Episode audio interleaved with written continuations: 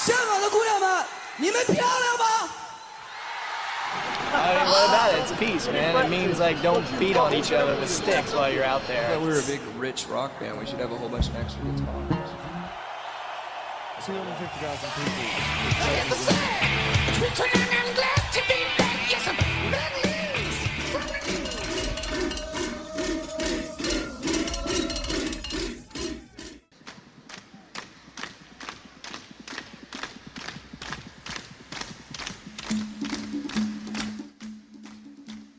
不停，吐槽不止》，欢迎收听本期的摇滚天堂，我是主播宁儿。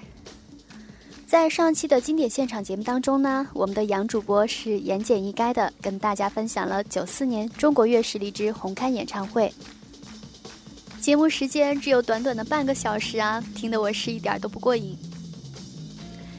摇滚乐在中国的历史呢并不算长，但是发展到今天，也算是培养了一大批像你们一样正在听节目的摇滚铁粉。所以节目的过程当中，欢迎大家通过以下几种方式来和我互动：新浪微博搜索“摇滚天堂”，或者微信公众账号搜索“摇滚天堂”，也可以加入我们的 QQ 交流群，群号是二零零二六幺零零六。我们的每一期曲目呢，也会通过微信公众账号同步发送，欢迎大家的关注。本期的经典现场节目呢，继续来跟大家一起聊摇滚乐史上最为经典的一次音乐盛事，那就是九六年那一次伍德斯托克音乐节。在这里要感谢我们的文编阿卓同学。就在十月十七号呢，上映了一部由崔健导演的电影处女作《蓝色骨头》，不知道大家有没有看过？我们的摇滚教父呢，拍的也的确是一部跟音乐有关的片子。片中的男主角描绘起他的母亲，说他是一个上世纪的嬉皮士。电影中还有母亲当年和别人一起观看伍德斯托克音乐节录像带的镜头。看完电影之后呢，我对女主角的身份一直是迷惑不解。要知道，中国在六十年代那一个特殊的时期，在当时的政治条件下，女主角施艳萍到底是从哪儿获得摇滚启蒙的呢？《蓝色骨头》这部电影被认为是隐喻了林彪之子林立果当年选妃的一段历史禁忌，而在摇滚迷当中又有了一个传说，那就是林立果才是中国摇滚第一人。传闻中他还曾经说过，如果有机会去掌握大权，一定让全国人民听摇滚音乐，而不是样板戏。所以，电影中女主角唯一的可能，那就是以待选妃子的身份。曾经和首长儿子相处过一段时间，最后落下了一颗热爱摇滚的心。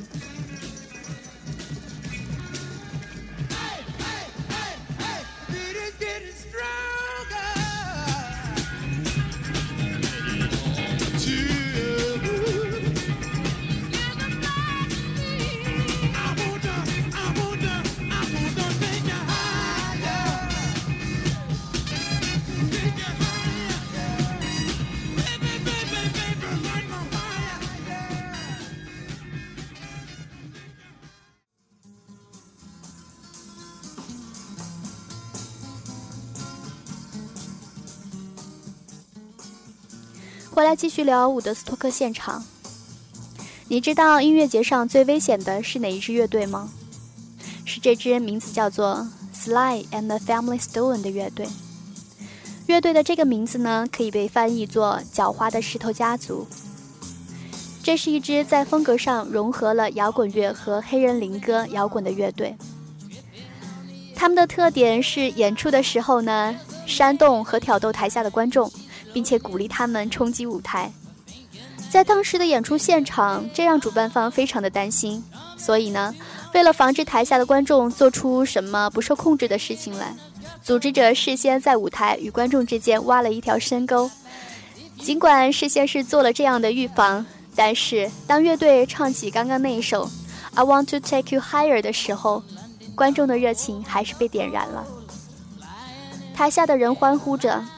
燃起了成千上万的蜡烛，尽管主唱的装扮有点奇特，脖子上戴着大金项链，梳着类似猫头一样的发型，脸上还架着一副粉紫色的眼镜，但是在那样的舞台上，无论怎么穿，好像都不过分吧？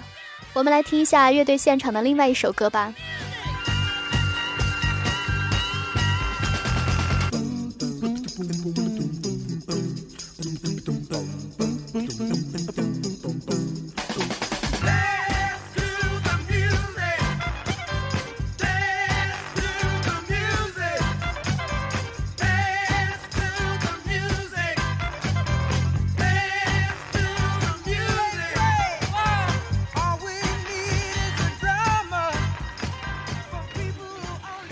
著名蓝调乐队 Ten Years After 十年以后乐队在音乐节的现场演绎了一首叫做《I'm Going Home》的歌曲。吉他手狂乱的速度效果和主唱时而喃喃吟唱、时而狂野呐喊的歌声相得益彰，堪称是一段史诗般的精彩表演。这虽然不是一首反战歌曲，但是在歌里边所吟唱到的《Going Home》，却反映了人们。对一个和平有爱的家园的期待和呼唤。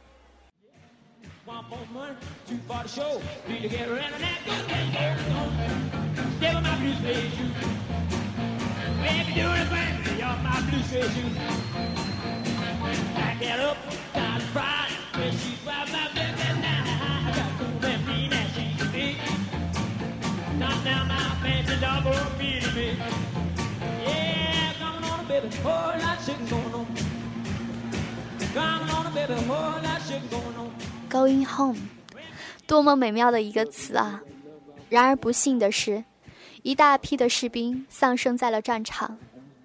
战争的残酷和无情剥夺了他们的生命，他们永远也不可能回归家园了。与之相对应的，在伍德斯托克上边，却有一些新的生命诞生。这是一个象征生命和活力的地方。音乐节上不乏有一些孕妇，还有很多嗷嗷待哺和牙牙学语的婴儿。真的很佩服美国人啊，他们那种随时随地可以寻求快乐的热情很打动人。City McGee，please come immediately to backstage right. I understand your wife is having a baby. Congratulations. The Loving Spoon 满勺爱的乐队主唱在开唱前宣布：“His old lady just had a baby, and that made me think, wow, it really is a city here. But this is this is for you and your old lady, man, and and.” 有一个孕妇刚刚生下了一个小孩，这个小孩注定要比别的孩子走得更远。说完，他就唱了这首《Younger Generation》。我们来听一下吧。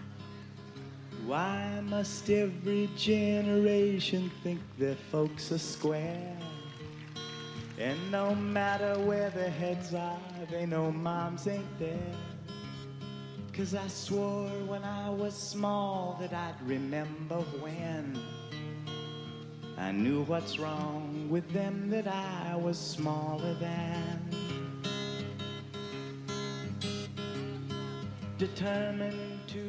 接下来我要讲的是摇滚乐史上最伟大的一个女性之一，Janis Joplin。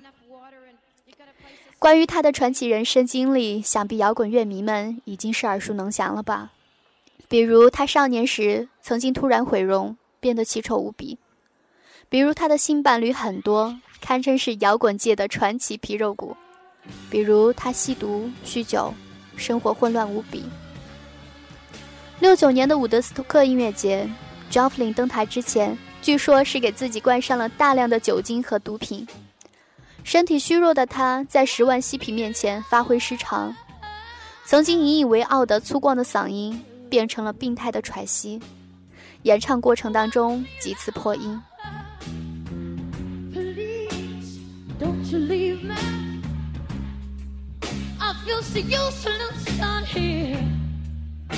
With no one to love. Though I've looked everywhere,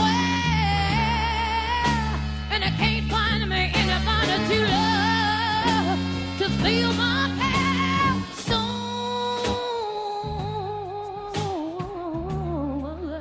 well,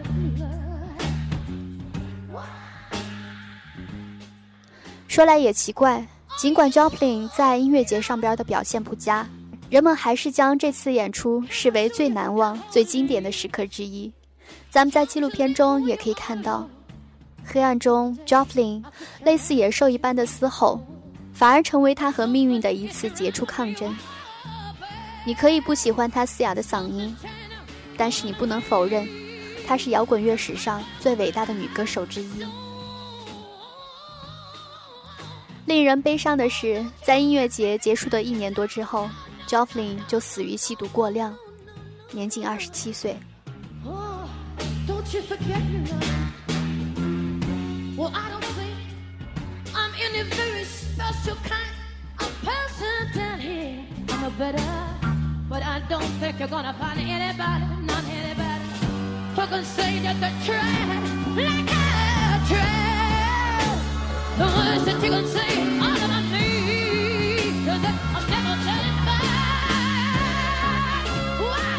这次摇滚音乐节不得不提的，还有六十年代被全美熟知的有“旧金山迷幻摇滚出师表”之称的杰斐逊飞机。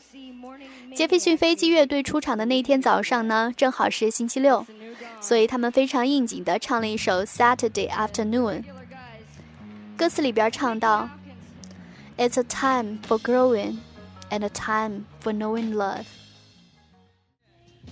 When your head is feeling fine, you can ride inside our car, and I will give you taps of ocean, silver sunlight for your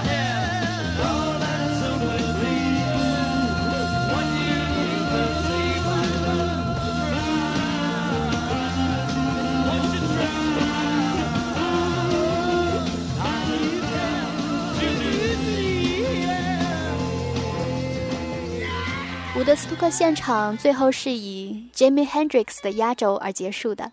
这个体态瘦弱、有着忧郁的大眼睛和爆炸式卷发的黑人，奉献了六十年代当中最精彩的一次演出。但因为他是在下周一的早上登台演唱的，所以当时很多人以为音乐节已经结束，就纷纷打道回府了。结果只有少数人赶上了这次精彩绝伦的演出。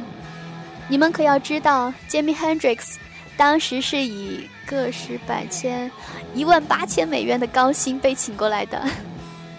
当年的一美元相当于现在的十美元，所以放到今天，这也是一笔非常不菲的出场费啊。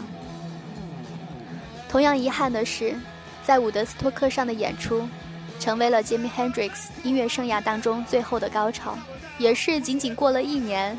他就因为服用过量的，好像说是安眠药吧，导致剧烈呕吐窒息而死，成功的踏进了摇滚史上的二十七岁俱乐部。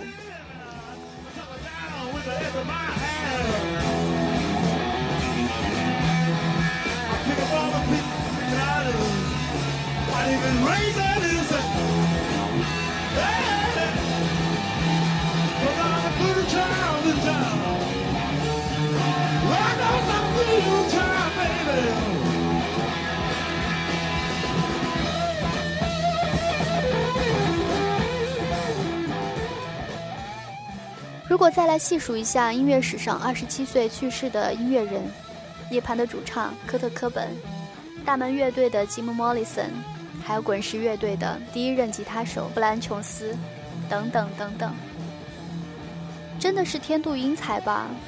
也真的是他们曾经那么辉煌过，才会让我们这些热爱摇滚的人在音乐声中无数次的缅怀他们。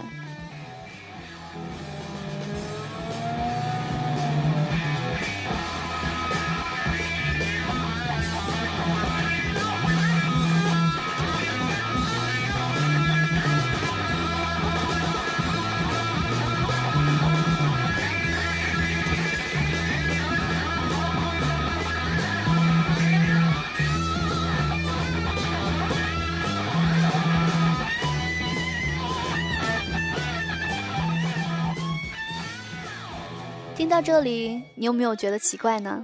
伍德斯托克难道就这样结束了吗？滚石乐队呢？披头士呢？还有我们的鲍勃迪伦哪里去了？这三个六十年代最伟大的摇滚巨星都去哪儿了？他们居然缺席了迄今为止最著名的音乐节——伍德斯托克吗？这又是一段故事。滚石乐队据说是在音乐节前夕，乐队成员突然闹翻，导致计划泡汤。而鲍勃迪伦呢，则是被英国的怀特岛音乐节以高达个十百千八万四千美元的出场费请走了。这个才是天价呢，亲！在李安导演的电影《制造伍德斯托克》当中，当十万嬉皮涌进白湖的时候，有一个人举着一个牌子，上面写着 “Bob Dylan, please show up”，但可惜奇迹没有出现。至于披头士未能出席的原因呢，也是众说纷纭。比较靠谱的一个说法是，当年列侬是很想参加演出的，但是他被总统尼克松禁止从加拿大返回美国。虽然披头士没有参加伍德斯托克，John Cocker 和另一支乐队翻唱了他们的一首《A Little Help from My Friends》，而一举成名，开创了他们辉煌的音乐事业。纪录片当中也可以看到，主唱明明是手中没有吉他的，而整个过程好像是一副在弹吉他的样子，还异常的投入。值得称道的还有歌曲当中的人声伴奏，一粗犷，一细腻。和主唱配合的恰到好处。下面我们就来听一下这首歌的现场版本吧。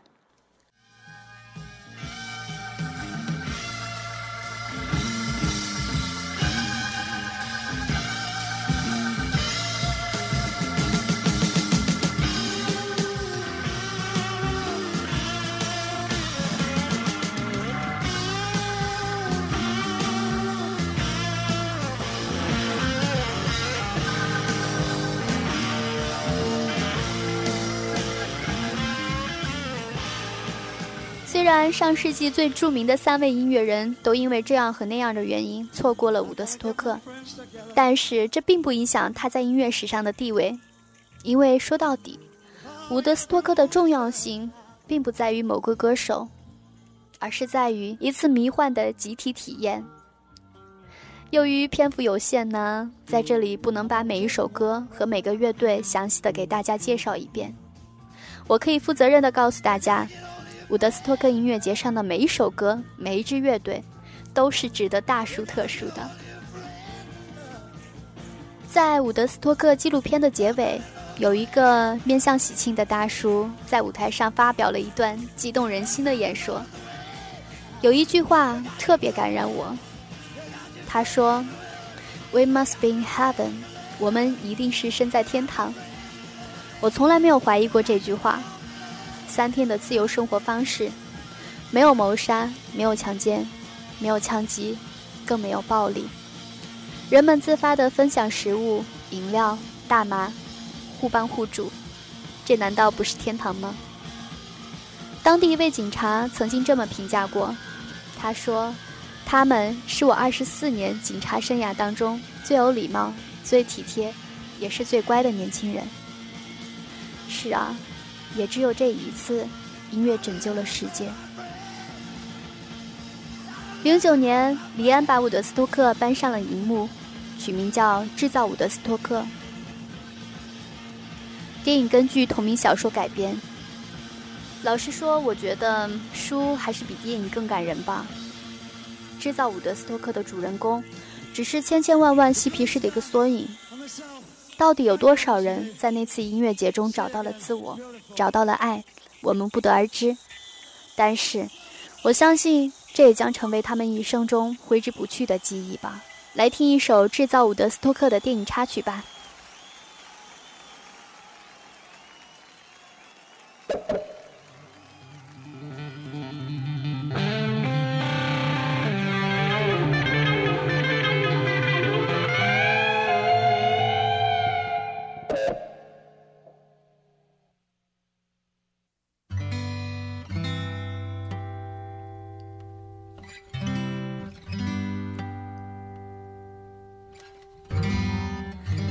不过，客观的来说，即使是伍德斯托克这样成功的音乐节，后来在很长一段时间里，都似乎被参与者遗忘了。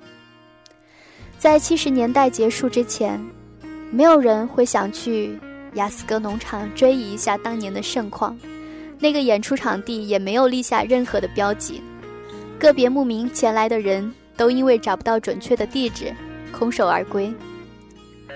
这很像一个成年人回忆起自己年轻时喝醉酒之后的壮举，要么是什么都想不起来，要么是一笑了之，没有认真当它是一回事儿。而真正对伍德斯托克音乐节顶礼膜拜的，都是像我们这样没有参加过的人。多年以后，当人们想复制伍德斯托克的时候，却发现，它通通被编成了商业操作的闹剧。一个伟大的乌托邦是需要社会环境来造就的，没有愤怒的青年，没有自由的精神，何以谈一场伟大的音乐节呢？从这个意义上来说，拯救世界的只能是六九年的伍德斯托克，九四年的不行，九九年的不行。中国的迷笛，那就更不用说了。有个著名乐评人曾经一针见血地说：“所谓中国的伍德斯托克，也只是那一个伍德斯托克，一个遥远而滑稽的回响罢了。”的确是啊，一个没有自由的国度，何来保证思想的自由呢？在节目的开头，我们提到了六九年五月。美国大学生围攻白宫事件，这次事件最终以尼克松的出面谈判而解决。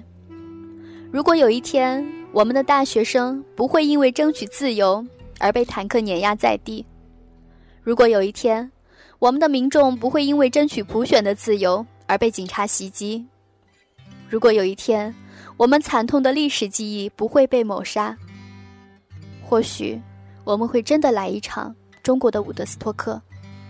虽然人们总说六九年的伍德斯托克是一场西方反主流文化高歌猛进的挽歌，是一个美梦易碎的乌托邦。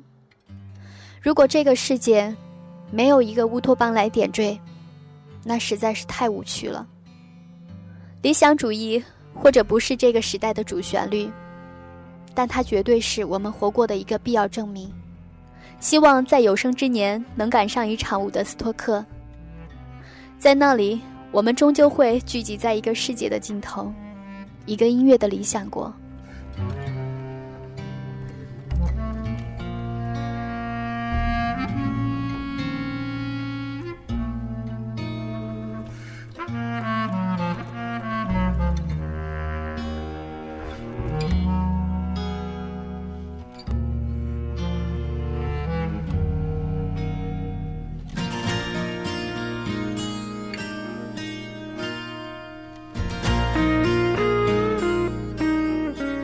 本期的摇滚天堂到这里也快结束了，经典现场伍德斯托克音乐节呢，到这里也是告一段落。想要收听我们更多节目的朋友，可以通过荔枝 FM、苹果 iTunes、啪啪、爱听 FM、微博 FM、喜马拉雅、蜻蜓 FM、百度乐播、抬杠、酷狗、网易音乐人、虾米音乐人、豆瓣、小虫 FM 等众多平台收听。感谢大家的收听。再次感谢我们的文斌阿卓同学，我是主播宁儿，我们下期节目再见。